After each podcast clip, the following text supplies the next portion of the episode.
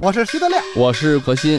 今天咱们说的这个节目就是收藏紫禁城。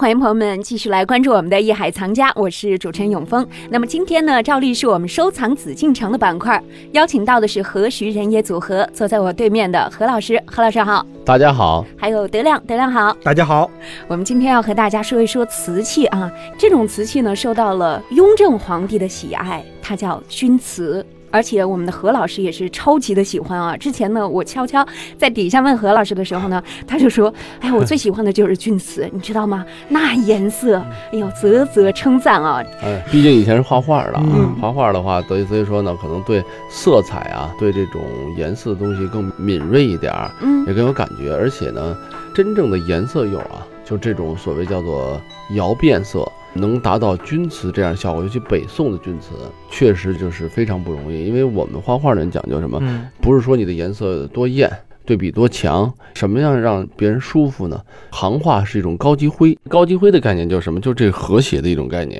也就是说，钧瓷呢，它艳而不媚。这个东西，你看北宋啊，咱们大家要是听过几期的节目的时候啊，嗯，会想到，你看《关歌》《汝丁钧》，这一般咱们被认为五大名窑啊。嗯实际大家想一下，为什么我会说我说哎呀，我特别喜欢钧瓷呢？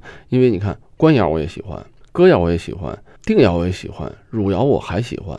但是咱们好好想一下啊，这几大窑口除了有些是有开片的以外，全是单色釉。哎，大家反思一下，都是素色瓷，而唯独钧瓷那是正宗的，可以说叫做有颜色的瓷。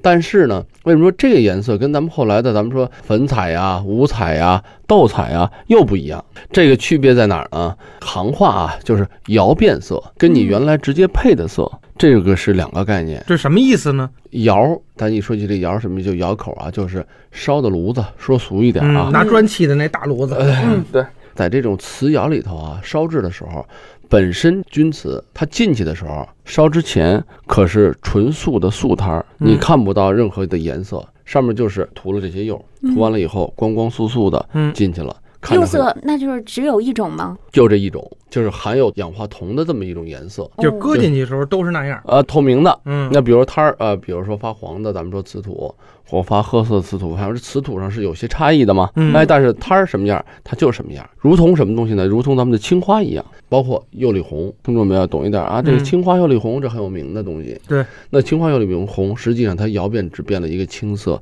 和一个红色，而这个钧瓷则不然，同样干干净净、素素净净的进了这个炉子以后，出来的时候。那就云破天青啊！为什么？就是整个颜色变成了绚丽多彩。这个绚丽靠什么？靠釉色，靠这个炉温，靠你刷釉的厚和薄，嗯你的这个烧制时间长和短，本身火焰啊就在这个炉子里头膛它的位置全都有关系。这个窑变，说实话是不可控的。像做菜似的，是吧？嗯 我们搁某一些调料进去，每个人搁的其实对，也差不多，永但永是做永出来峰就的不永一永样。峰的老公就老说，我我们家媳妇做菜就是就跟钧瓷似的，不可控，你知道吗？就是特齁的很，没人特苦。哎，后 天后边都是甜口儿。这么甜呀？怎么？我还就是不喜欢钧瓷，为什么呢？就嗯你看那个歌谣的那个开片，你就觉得好看。啊，汝窑那个天青色的那这那歌怎么唱来着？也是看着特淡雅，特好。啊，对，但但是这个钧瓷呢，我觉得有点过于艳。再有一个，它上面这个变的颜色不像青花似的，我画一什么东西，画一关公就是关公，画一个大公鸡就是一大公鸡，它变出来那个就很像什么呢？就好像特现代的那种艺术。你要嗯光把那个釉就单那一块儿照下相来，它好像就是好多现代的那现代画啊油画就那样儿。对嗯就是我又不喜欢这种东西。就是再者一这个呢个，何老师说搁进去之后，它烧出什么样来也不知道，那就说明永远烧不坏呗。就烧成什么样都哎，你看这我们特地设计就这样。大永远烧不 好。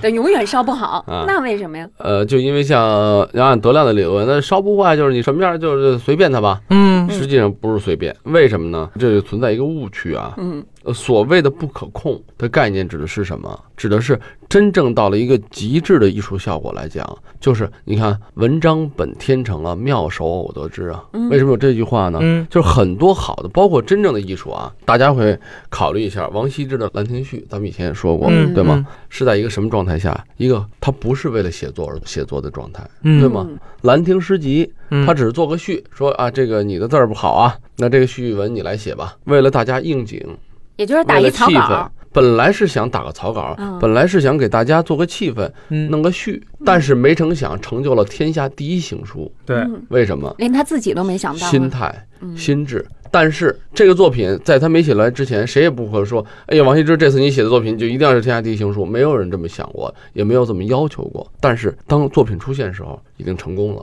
嗯嗯，这个成功是靠什么？当时的感情、当时的状态、当时的心情、当时的环境等等。但是最主要的，我想是因为王羲之具备有大师的水平和水准，嗯，这是最根本的。那是如果让德亮现在去写 你，让我对写一个，那他就真成了这个随笔了。对你甭管喝多少酒，怎么高兴啊，谁陪着喝都不成。 呃，为什么呢？因为咱们的基本功，嗯你的基数、你的根基不够深。说起来，这个就像咱们君子一样，因为很多人像你看德亮，只看其表，不看其里。现在咱们说了，钧词是非常非常难得的。本身钧词啊，在唐朝的时候，钧不入藏啊，嗯，有这么一个讲究。为什怎么叫钧瓷什么意思？就是钧瓷很珍贵啊，因为咱们说一般殉葬品、一般的陪葬品，都是把他生前的东西，嗯他这个喜欢的都陪在墓里头陪葬嘛。嗯但是呢，均不入藏，为什么呢？就因为它非常难得的烧制出来，嗯，就像一个艺术品一样。这种艺术品是被大家所公认和欣赏的，而且是很难得到的。怎么办？这种东西就是人走了以后，不要去陪葬，还留在这个市面上。所以说，它传世品以传世品为主，嗯，但它确实很少。哎，那这钧瓷我听说是当年皇上规定说每年只准生产三十六件儿，有这说法吗？呃，我还真没听说过这种说法。嗯但是呢，实际上啊，这大家这么说，或者很多是这么传闻，为什么？嗯真正一年能生产出三十六件还不错呢，估计年年都到不了。是因为什么呢？因为就是烧制钧瓷啊，不像单色釉，因为单色釉呢，它本身这个釉色，只要我烧到一定时间嗯嗯啊，一定火候，它出来一定是青色的，不管是天蓝、蔚蓝、湛蓝，还是浅蓝，还是湖蓝等等偏蓝。我这个白釉，只要烧合适了，它一定是白的。嗯但是呢，就是是乳白啊、糖白啊、奶白啊等等，对吧？它白的这个程度不一样，但是相对来讲，因为你只控制一种颜色，你控制什么？我要么就控制胎子的底儿，要么我就是把这釉色控制好，我刷的厚度。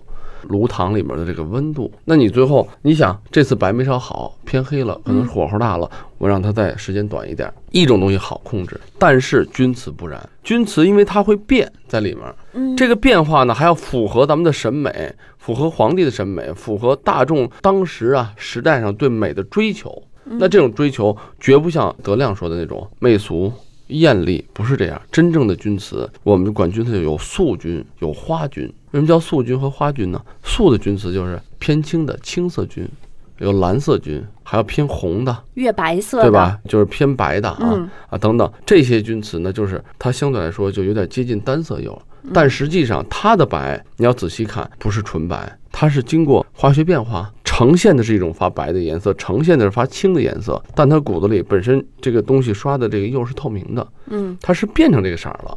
但是花菌就是什么呀？用料、时间出来以后五彩斑斓，这个五彩绝对不是说像大红牡丹嗯，那么艳，它是在整个一个色调里面偏玫瑰红、偏天青、偏胭脂红、偏紫，嗯啊、就这种变化，也就是说大家要把这种变化以不可控的一种环境啊，但是又让它人为的可控，也就是说我让它变得好看，那我有这这样是的最疑问啊难的，就比如说咱们有五十件，我同时放到这窑里，让它来进行窑变，对那，出来之后呢，可能会剩下多少？五件可能都剩不到，那其余的呢？那就砸了。不是，就是其余的，它东西还是那东西，也没裂，也没呃，没有达到这个钧瓷应该有的效果的时候，就不要。而且，为什么你发现啊，民间的工艺美术啊，发展的速度实际技法提高是很慢的。嗯宋朝的时候，我烧这大瓷碗，我为了吃饭用，我就这么烧。到清朝，它还这么烧，它的工艺技术很难有大的改变。为什么追求不一样？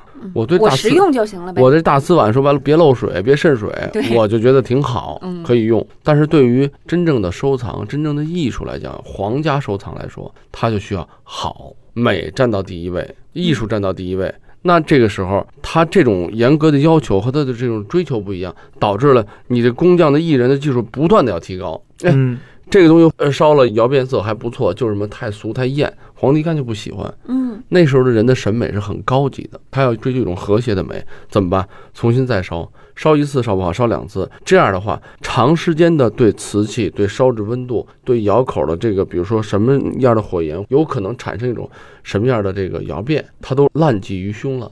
那哦再去烧的时候，实际上，当我说这东西是不可控的，如果没有纯粹的控制，也就没有纯粹的自由，这是一个相对的。这东西怎么好呢？是因为人不可控的摇变中啊。把它变成可控的美，就像兰亭序一样，它得积累了这么厚的书法水平的深度，才有可能产生兰亭序。哎，我们现在在大街上看那个店转行转让还有三天，然后那一店的瓷器，你知道吧？各种瓷挥器。泪甩卖人，哎，但是我看有好多就是这种这这个钧瓷类的啊，啊就是外边都是红的或者黄的，然后也不是纯红，不是纯黄，也有变化。那个啊那个我看着也挺好啊，一百块钱俩瓶子，二百块钱四个碗 儿。所以说呢，刚才我还说啊，嗯这就跟每个人的审美的水平、欣赏的水平，比如说一个农村的孩子出来，他可不懂得欣赏什么钧瓷，他在意的是什么？这碗够不够大？我盛这碗面能不能多盛点儿？嗯，就每个人的审美追求。所以我买的时候就老买大碗的嘛。对，你 所以说你你别老别老觉着我没文化啊！嗯哎，我这还知道这个钧瓷啊跟吴道子有关系呢。有你看嗯无带当风啊， “五代当风”这词儿跟吴道子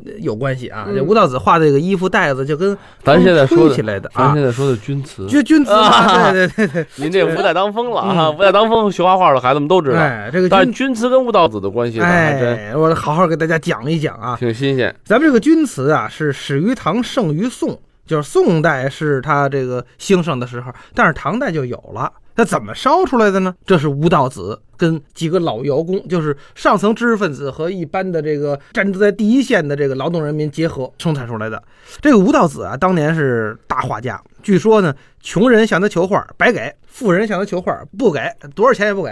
我小时候学过那好他多吃什么喝我什么？ 我我学过好多课文都是这样的，你知道吧？嗯就是平民老百姓来要就白给，什么达官贵人来就是死活都不给。所以要不怎么叫画圣哎呢？画圣结果画的太好了，也值钱了，皇上就生气了。皇上一想，凭什么你这画儿一幅画儿能值多少钱？比方说啊，五千万两啊，那四四百万两白银，凭什么呢？我我你卖了以后，我又不能收税，是吧？人家对买你的画儿，我收收税不合适，是吧？嗯所以皇上呢就明升暗降，把他招到皇宫里。哎，那个我呀，呃，封你一个官儿，你画的这么好啊，你给我皇上家画吧。封了一个什么官儿叫封笔吏，嗯，哎，就是封了你这官儿了，你就封了笔了，不许你给老百姓画，你只能给我画啊！一年我给你四两银子的俸禄啊，你给皇上画点画儿。 吴道子很生气呀、这怎么办？但是皇上说了，干脆我呀辞官不做。虽然辞官，但是也封了笔了，不能给别人画了。回到家乡，家乡是哪儿呢？就是今禹州市。有一回呢，他到古君台去玩去，哎，一瞧旁边有不少瓷窑，好些个瓷工烧那个瓷器啊，烧的这个胎也不错，工艺也不错，就是釉色太难看了。嗯啊，就是估计就是我看大街上那个一百块钱两件儿那种釉色。吴道子一想，这个我帮家乡父老想办法改进一下瓷器的釉色，这不算我画画吧？让我封笔，我封不了手吧？哎，没关系，他到这个窑厂一进窑，窑工们就认出来了，您是大画家吴道子。这个，因为他经常到劳动人民当中去嘛，嗯哎，在劳动人民心中这个拥有这个伟大的这种感觉嘛，是不是？嗯一瞧，赶紧端茶倒水。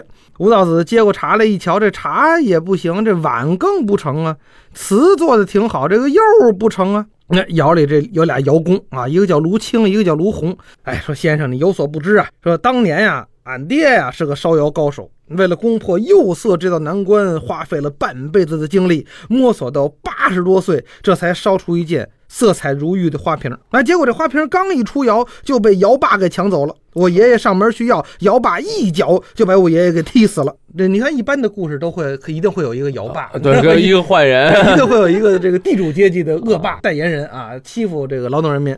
然后这个俺爹一生就知道配方上釉，可不知道这料理是啥成分啊。俺兄弟俩搞来搞去不成。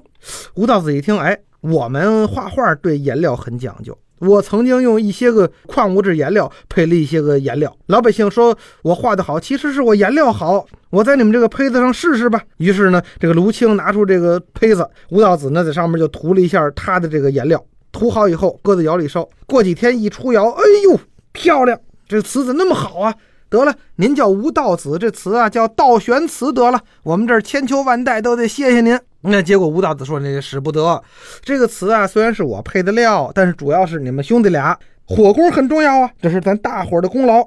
这个啊，别叫道玄词，叫钧词吧，因为咱这有钧台嘛，嗯让和它跟钧台一样流传百代。嗯你看这样呢，第一说明大知识分子是贴近劳动人民的，嗯第二说明劳动人民都是受地主阶级压迫 的，第三说明好的东西都是知识阶层和劳动人民共共同结合，哎结合创造出来的。对，而且这个嗯吴道子，你看他又是唐代的，哎，你看嗯怎么样？这故事啊文化感出来了吧哎，但何但老这故师？事就是有点晕 啊。这这吴道子是唐代的，可是真正烧制出钧瓷是宋代的。按正常逻辑，应该是吴道子的孙子的孙子。这哎年你代，哎，你见过吴道子烧的钧瓷吗？嗯、我 我真的是我这一这没有这被个问到了没有这个眼福啊。哎，那我你那你凭什么说我说的不对呢？ 那你见过吗？我我也没见过，啊 但是好多人都这么说呀。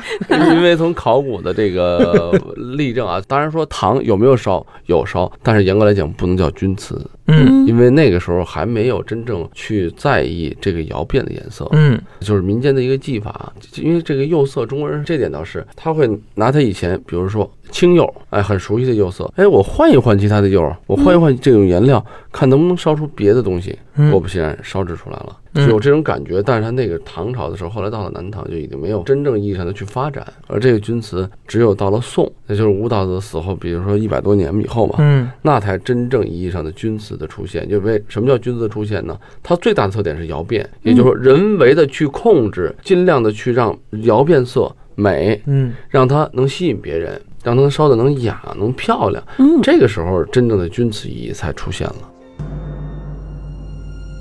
钧窑遗址位于今河南省禹州市原禹县城北门的钧台与八卦洞附近，因钧台而得名钧窑，也称钧台窑。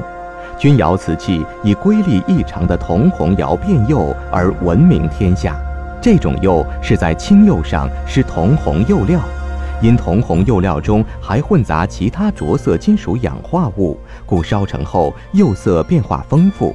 红、蓝、月白、灰紫等色交相辉映，如梦如幻，别具神韵。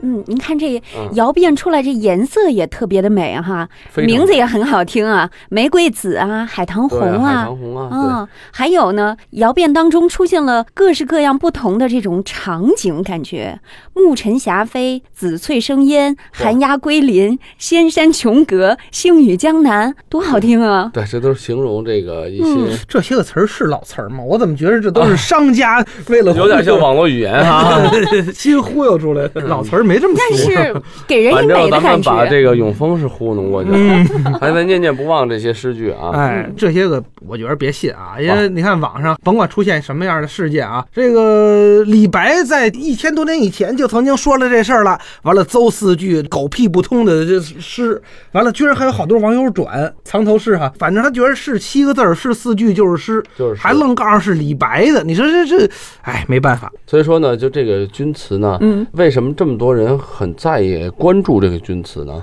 就是在于钧瓷烧制的特点。艺海藏家正在播出。到底钧瓷烧制会有哪些特点呢？钧瓷的美会在哪里体现呢？另外，钧瓷还有哪些秘密呢？